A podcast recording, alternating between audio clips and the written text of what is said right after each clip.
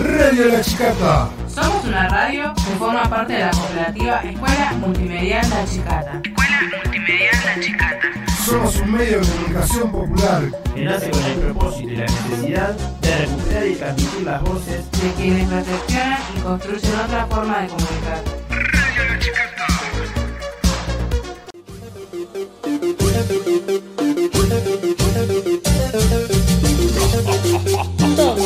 Somos los estudiantes del primer año del bachillerato Raimundo Gleiser. Te invitamos a hablar de las noticias de las que nadie habla, ¿Cómo estudiar en pandemia? los problemas habitacionales de la ciudad, También te contamos dónde están los merenderos más cercanos a tu casa. Y todo sobre cultura en los barrios y música. y muchas otras cosas más.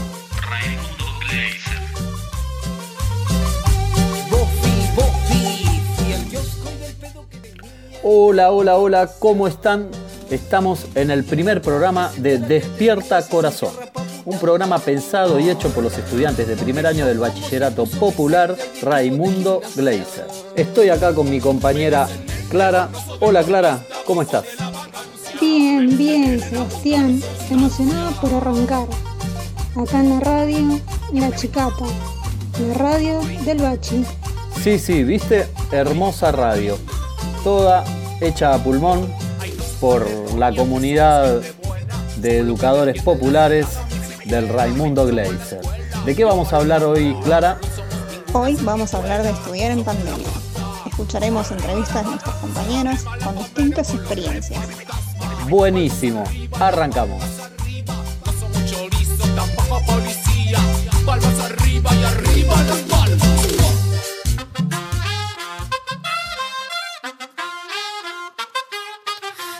Dices que debemos sentarnos, pero las ideas solo pueden levantarnos, caminar, recorrer, no rendirse ni retroceder,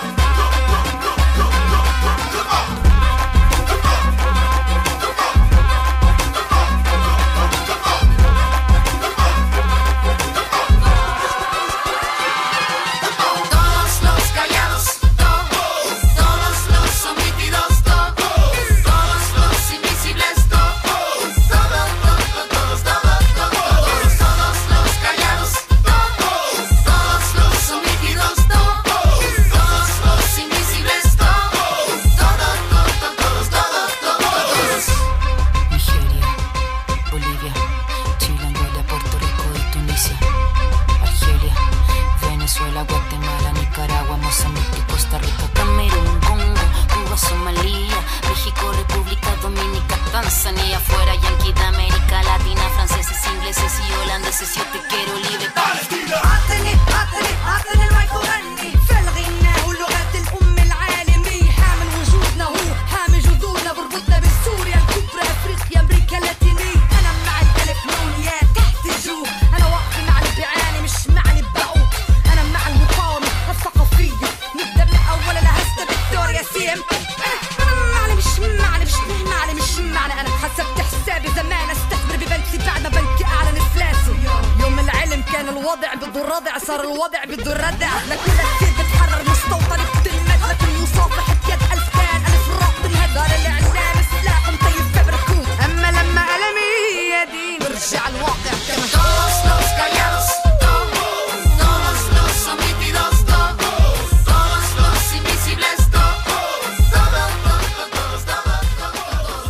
Fue la canción Somos Sur de Anati Hugh. Estudiar en pandemia, qué tema, lo que cuesta, manejar la tecnología, ¿eh? tratar de entendernos a través de un teléfono, una computadora, a través de mensajes, a través de audios. eh, difícil y a la vez mm, complicado y divertido, todo junto, una mezcla, ¿no? Eh, y dentro de todo, también, seamos realistas, muy bueno para aquellos que, que no tienen mucho tiempo a veces para ir y asistir continuamente, ¿no? Eh, diariamente, mejor dicho, al colegio. Y esta es una manera de, en tu lugar de confort, digamos, estar este, estudiando. Está lo malo y lo bueno, lo positivo y lo negativo de esto, ¿no? Les presento a Silvia, ella es docente, nos va a contar cómo es para ella toda esta situación de estudiar en pandemia y cómo lo está viviendo. Mi opinión es que las clases virtuales salvaron un poco lo que fue este año. Si no hubiésemos tenido clases virtuales, realmente los chicos hubiesen estado totalmente desconectados entre ellos, con los docentes, eh, con los aprendizajes. Así que frente a lo que es una pandemia, que ninguno de nosotros tiene antecedentes de esto porque son cada 100 años, eh, fue la mejor solución que se pudo encontrar. Después, si pensamos en si los contenidos y los vínculos eh, fueron lo mismo, bueno, por supuesto que no. Nada puede reemplazar a la presencialidad, a verse en el colegio, a, no sé, eh, hablar en los recreos, contarse sus cosas, hablar con la seño, eh, sin la presencia de mamá o papá por ahí cerca. Pero bueno, fue la mejor opción antes que eh, directamente no verse o no tener vínculo con el aprendizaje y con, con los docentes. Hola, ¿qué tal? Buenas tardes. Me encuentro aquí con mi nieto, el cual se va a presentar y nos va a hablar un poquito sobre cómo es estudiar en pandemia.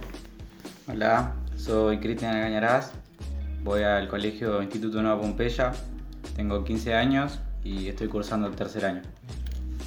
Qué bueno, Cris, qué bueno. Decime, ¿te resultó fácil esto de la tecnología con el tema de estudiar en pandemia porque se incorporaron cosas nuevas? Y al principio sí, porque eran nuevas plataformas, eh, nuevas aplicaciones que nunca había conocido, con herramientas que no sabía utilizar al principio, pero con ayuda de los profesores pude ir progresando y haciendo mis tareas. Qué bueno, qué bueno. Eh, ¿Ya te entregaron algún boletín con alguna valoración o algo? ¿Cómo, cómo es eso? Sí, nos califican nada más por participar en clase, eh, por, prese- por presencia en, las videollamadas de la escuela. Y nada, nos clasifican por cuatrimestre. Ya llegó el, el primer boletín y por suerte bien, todo bien. Qué bueno, qué bueno, Cris. Bueno, me alegro. Entonces no fue tan difícil esto de, este, para ustedes los jóvenes más que nada, eh, estudiar en pandemia, estar en casa, dentro de todo estar en el confort, ¿no? Y manejar los horarios también, porque tienen esa suerte, ¿no? Sí, más que nada, los adolescentes ya estamos acostumbrados a la tecnología de hoy en día y nos pudimos amoldar bien a, lo que es las plataformas educativas de hoy. Y nada, a algunos le habrá costado más que el otro, pero todos pudimos progresar. Bueno, Cris, muchas gracias por este tiempo, muchas gracias por eh, mostrarnos y, enseñarnos cómo fue para vos, cómo es para vos esto. Y ahora te hago una pregunta más. Eh, ¿Qué te dejó la pandemia? ¿Aprendiste algo? Y la verdad, estando en mi casa muchos días, aprendí muchas cosas que no sabía que tenía la habilidad para hacer, como por ejemplo cocinar recetas que nunca imaginé que cocinaría en mi vida cotidiana. Aprendí a convivir más con mi familia y nada, a llevarme mejor como persona. Qué bueno, Cris. Bueno, muchas gracias por tu tiempo, por esta nota y, y bueno, dale, seguí para adelante y todo lo mejor. No, de nada, muchas gracias. Bueno, eh, acá estamos entrevistando al estudiante Tiago, está en quinto B del Cristo, Instituto Cristo Obrero, para el Raimundo Gleiser sobre cómo es estudiar en pandemia. ¿Qué me decís, Tiago, de cómo es estudiar en pandemia? Para mí es un poco difícil porque hay cosas que todavía no sé y es mejor que, que me lo explique la maestra que estar pensando y pensando y perder el tiempo en una cosa. Bien, y decime, Tiago, eh, ¿qué es lo que te enseñó en este tiempo que tuviste para, para fortalecer tus partes familiares? ¿Qué aprendiste? Eh, esas cosas tan lindas que uno hace en el hogar. A ver, indícame. Yo la que aprendí fue cocinar y decorar tortas, que fue lo que yo siempre quise. Bien, Tiago. Muchas gracias. Excelente. Bueno, acá estamos con el alumno. eh, acá estamos con un, con un otro alumno que nos va a decir cómo es estudiar en pandemia eh, para el instituto, para Raimundo Gleiser. Yo soy Eric Valla. Estoy en el colegio Presbítero Alberti 1319 de séptimo grado. ¿Cómo es estudiar en pandemia? Eh, ¿Qué te fortaleció? ¿Qué es lo que más te costó? Mayormente ya, me, ya lo que estamos haciendo era repaso de lo que hicimos en todo el año. Lo que más me costó fue historia porque hay mucho que todavía no sé. Y lo que más aprendí fue matemática. Decime, ¿qué es lo que fortaleció el estar más tiempo en casa? ¿Qué cosas más aprendiste aparte de, de estudiar? ¿Qué, qué es lo que te dificultó? Si, si tenías eh, buen aprendizaje con, con la tecnología.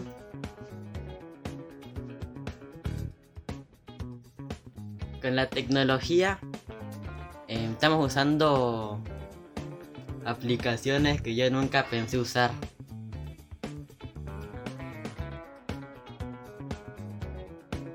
¿Y qué aprendiste eh, con la familia? ¿Qué, Que puedo estar más tiempo en familia. Bueno, muchas gracias, Eri. Fenómeno, gracias. Esta es una entrevista para el bachillerato Raimundo Gleiser de primer año. Ayara Valla, estudiante de la UBA de la carrera de medicina. Yara, ¿qué opinás de estudiar en pandemia? Y es un poco más complejo que, el estudio pres- presencial, que las cursadas comunes, por así decirlo, porque depende mucho de las materias, de la carrera y de la predisposición de los docentes a em, darte un seguimiento y una guía constante respecto a los contenidos que tengas que abordar. Cosa que no siempre pasa. Depende, como digo, mucho de los docentes. Y también depende mucho de las condiciones en las que estudies. Eh, si podés acceder a, buena conexión de internet, si podés acceder a, a un dispositivo que te permita conectarte y acceder a, a aquellos materiales, la bibliografía que necesites para estudiar. Así que es como complejo, toda una mezcla de factores que, necesarios para poder eh, seguir una cursada lo más similar posible a, a una cursada presencial o al menos poder entender los temas de la misma forma. Así que nada, es complejo. Dale, buenísimo. Gracias. Ahora, la segunda pregunta es, eh, así como también sos parte de, de ser estudiante, eh, ¿qué opinas en la parte de ayudante de cátedra, en la manera de cómo se está enseñando en esta pandemia? Y eh, como ayudante tratamos de, dar todas las herramientas posibles a los alumnos que tenemos eh, a nuestro cargo, por así decirlo. El tema es que, en general, por ejemplo, cada grupo de ayudantes es asignado un pool de estudiantes determinado. Nosotros tendríamos que tener 200 alumnos, pero esto no siempre pasa. ¿Por qué? Por lo mismo que comentaba antes, no todos tienen el mismo acceso eh, a las herramientas necesarias para, para continuar o hacer un seguimiento constante una cursada. Y en general, nosotros planteamos situaciones sincrónicas y asincrónicas para poder charlar los temas de la semana, eh, los contenidos, etc. Pero por ejemplo las situaciones sincrónicas que se dan, por ejemplo, por videollamadas eh, de, de Meet, eh, de Zoom, etc., no pueden eh, presentarse tantos alumnos. En general solemos tener una cantidad de 50 alumnos cada semana. A veces más, a veces menos. Depende mucho también de las otras materias que estén cursando, eh, de cómo estén con la. Con, si están al día con los contenidos y, y de todos los otros factores que ya nombré. Eh, pero como ayudante tratamos de darles todas las herramientas posibles eh, y de, hacer, de, acercarles eh, de alguna forma la materia que es compleja. Cualquier materia universitaria es compleja de abordar cuando estás solo en tu casa y tenés que tratar de, de volverte un autodidacta y eso no siempre es igual para cualquier estudiante. A algunos les cuesta más dependiendo de la materia, de, de sus complejidades. Así que nada, como docentes tratamos de hacer lo, lo que podemos y ellos como estudiantes también. Dale, listo, muchas gracias. Hola, ¿cómo andás? ¿Qué tal? Bien, bien, bien, yo todo tranquilo. ¿Vos? Bien, bien. ¿Y vos cómo te llamás? Yo me llamo Edgardo. Bueno, Edgardo, eh, ¿qué sentís? ¿Y qué pensás sobre esto que estás estudiando por línea? Lo que está pasando esto por la pandemia. Bueno, es una pregunta amplia y compleja. En primer lugar, me gustaría aclarar que además de estudiante, soy trabajador y también soy papá de Julián, que ahora el 3 de noviembre cumple un anito. Y soy estudiante desde el año 2018. Estudio Derecho en la Universidad de Buenos Aires. Y metiéndome en la pregunta, la modalidad online o en línea, virtual, eh, me encontró dentro de todo en una situación buena, porque dispongo de los recursos para tener una computadora, un celular, para poder pagar eh, el internet todos los meses. Y entonces eso hace que, pueda, que pueda mantenerlo, porque me parece que es uno de los puntos más vulnerables que a veces no se tratan de, ocultar o que no se le dan tanta, tanta relevancia, que bueno, a veces estudiantes tienen que, que este año han dejado muchos estudiantes por no, poner, no disponer los recursos necesarios para poder sostener esa, cursada. Además de que es una situación económica bastante desfavorable, con una crisis que se ha profundizado mucho este año.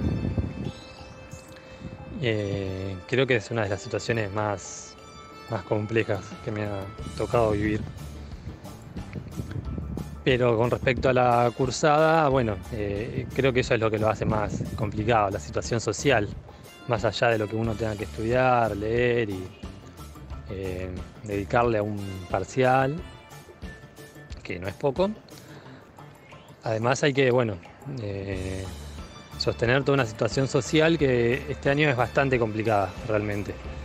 Y al, sobre todo, bueno, durante el primer cuatrimestre, muchos lazos, muchos vínculos sociales, no, al no estar de forma presencial era muy, muy difícil sostenerse anímicamente, moralmente o, eh, bueno, eso, con, de una forma donde uno esté satisfecho con lo que hace o con lo que vive que, y con, sus vínculos cotidianos, al no estar, algunas cuestiones se, se complicaban demasiado.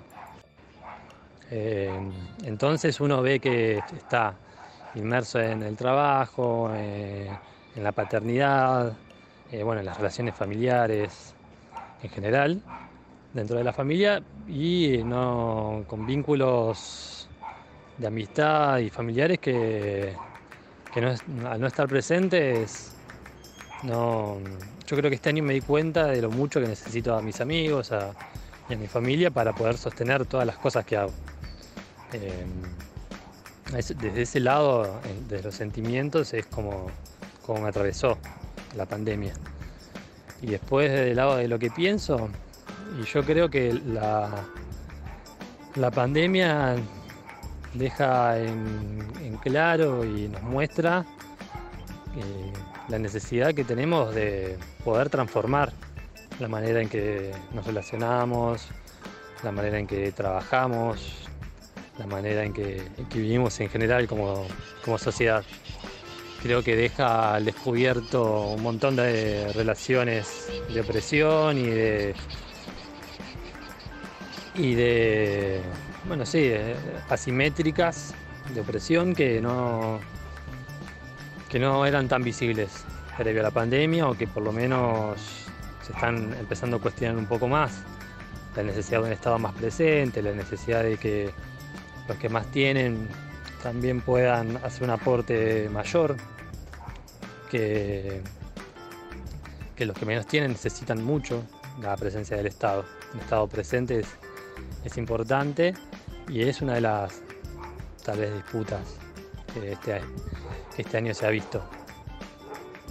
Les presento al ruso, un pibe de barrio de Caballito, el cual suele juntarse a rapear con sus amigos y a protestar de manera pacífica sobre los temas importantes que están ocurriendo en pandemia, como el problema de estudiar y la falta de conectividad en los barrios porteños.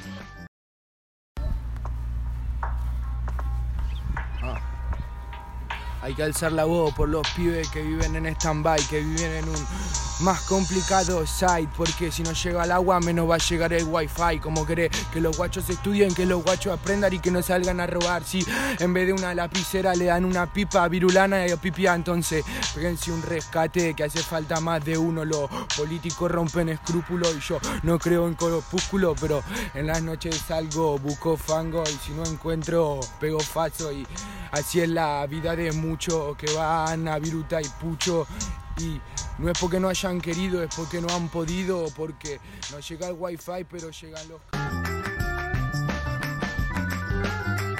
Y bueno, amigues, chiques, compañeros, esto fue todo por hoy. Fue Despierta Corazón. Muy buen programa, los esperamos el próximo martes a las 17 horas. Gracias por escucharnos y hacernos sentir su apoyo del otro lado. Gente del Bachi, nos vemos.